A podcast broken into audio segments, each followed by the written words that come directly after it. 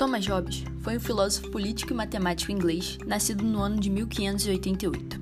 No contexto histórico que o autor escreve, os estados nacionais estavam em processo de formação. Inglaterra, Espanha, França e Portugal estão se moldando e se transformando nas grandes potências da era moderna. E, além disso, se vivia em território inglês uma grande guerra civil.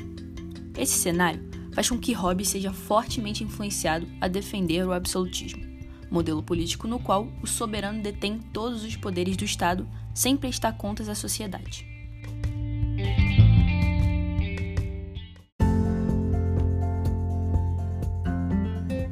Sua principal obra, O Leviatã, foi escrita em um período pós-renascimento, ou seja, em um contexto antropocêntrico, sem grande vinculação religiosa. Nela, Hobbes busca entender como o homem se portava e se relacionava com outros semelhantes na ausência do Estado, na ausência de uma autoridade para governar e pôr ordem nos indivíduos. E, além disso, o que fez com que o homem sentisse a necessidade de criá-lo.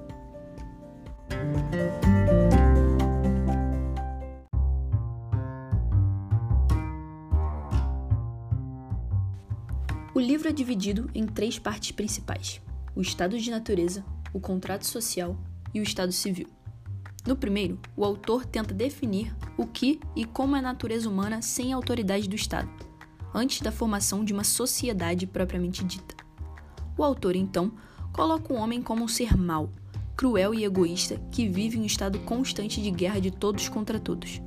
Tal situação acaba por impedir a evolução da espécie, visto que ela é incapaz de viver harmonicamente.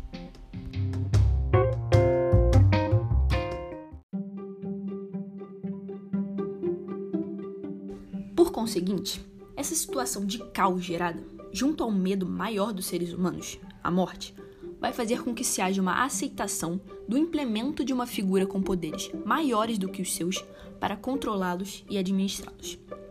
Diante disso, é estabelecido um contrato social, apresentado na segunda parte da obra, onde a figura do Estado é imposta para proteger o homem de seus semelhantes.